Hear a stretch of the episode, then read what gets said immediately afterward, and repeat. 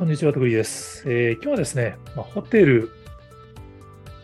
コラボレーションホテル、コラボホテルっていうのがまあ最近すごい流行ってるらしいというのを教えてもらったので、ちょっとご紹介したいと思います。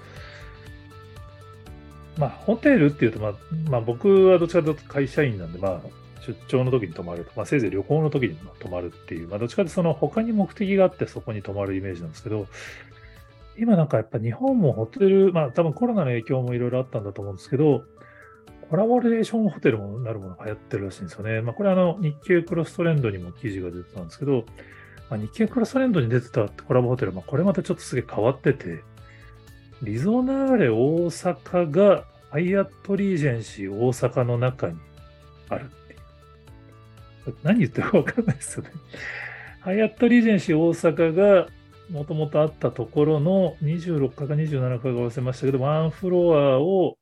リゾナーレ大阪がコラボして、なんかそこに、幼児向けの教育をコンセプトにしたなんか取り柄みたいなところを作ったっていう。まあホテルの中にホテルっていう、まあ、コラボホテルっていう。まあ、これは文字通りのコラボですよね。ホテルとホテルのコラボなんて。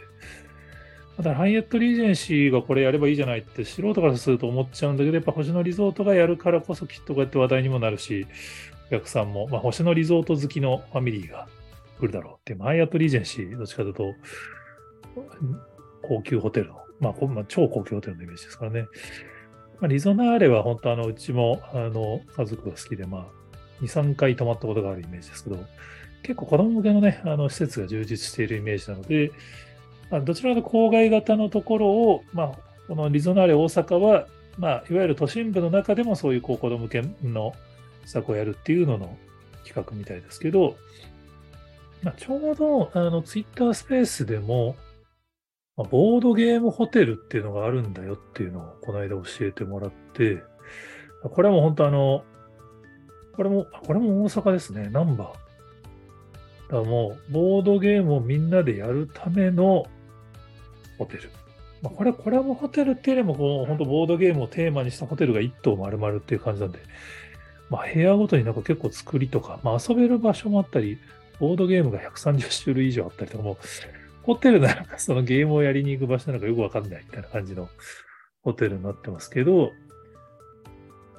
他にも、なんかやっぱそのアニメとコラボとかすごい多いんですよね。僕全然知らなかったんですけど、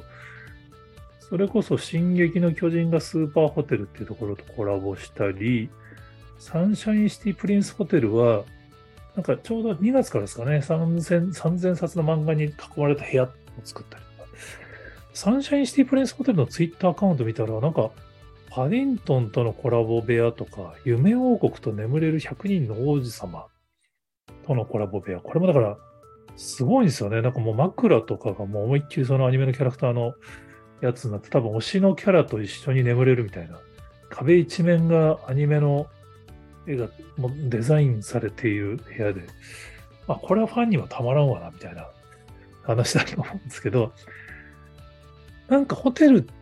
これもだからホテルに泊まることが目的になるパターンのコラボホテルですよね。なんか、まあちょっと僕はすみません、昭和の人間なんで、ホテルのイメージをちょっと完全に、あの、こういうイメージは持ってなかったんですけど、多分コロナ禍で泊まりに来ない状態になったのもありの、多分そのホテル実際日本で今すごい増えてるって話なんで、それの競争の差別化もありのみたいな話なんですかね。ちょっと、何かのついでにホテルに泊まる人間からすると、このホテルを完全に目的にするっていうのは、どうなんだろう。みんな泊まってんのかな？すいません。ちょっと自分が泊まったことなんか全然イメージわかんないですけど、まあ、流行ってるっぽいですね。ちょっと、これ泊まると意外にはまるんですかね。なんか、都内のホテルにご褒美と泊まるみたいな、なんかこう、女の子が2人でお友達と泊まるみたいなのがなんかあるイメージあるんですけど、どうなんでしょうね。みたいな、はい。っていうのをちょっと教えてもらったんで、ご紹介です。他にもこんなホテルありますよっていうのをちょっとご存知の方がいたら、ぜひ教えていただけると幸いです。はい。今日もありがとうございます。